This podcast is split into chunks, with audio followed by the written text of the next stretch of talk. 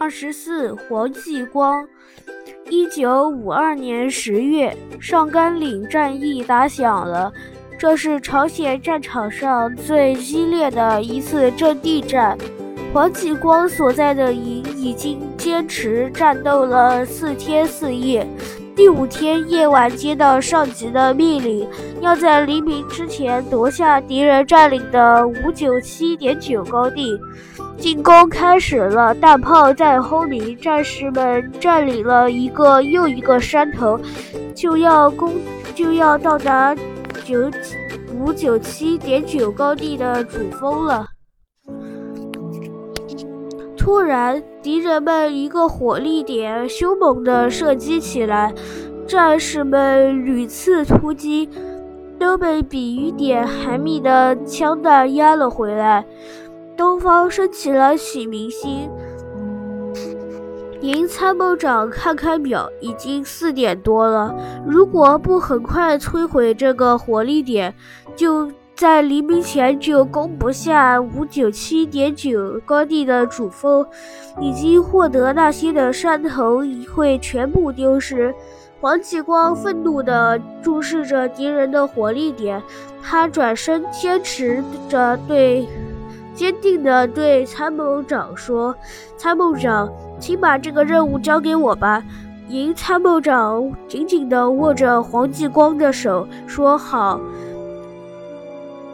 我相信你一定会完成这个光荣而艰巨的任务。黄继光带上两个战士，拿了手雷，喊了一声：“让祖国的人民听我们胜利的消息吧！”便向敌人的火力点爬去。敌人发现他们了。几发照明弹升上天空，黑夜变成了白天。炮弹在他们周围爆炸，他们冒着浓烟，冒着烈火，匍匐前进。一个战士牺牲了，另一个战士也牺牲了。摧毁火力点的重任落在了黄继光一个人的肩上。火力点里的敌人把机枪对准光，对准黄继光，子弹像冰雹一样射了过来。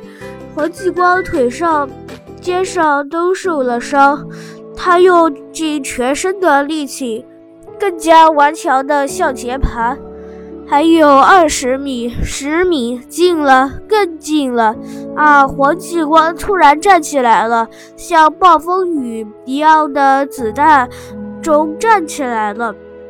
他举起右臂，手雷在探照灯的光亮中闪闪发光。轰！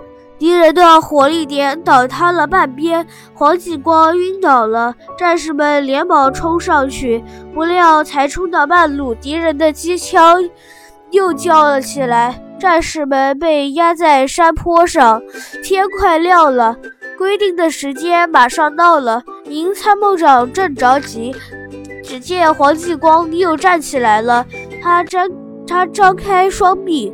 向喷射着火舌的火力点猛扑上去，用自己的胸膛堵住了敌人的枪口。冲啊！为黄继光报仇！喊声惊天动地，战士们像海涛一样向上冲，占领了五五九七点九高地，消灭了阵地上的所有敌人。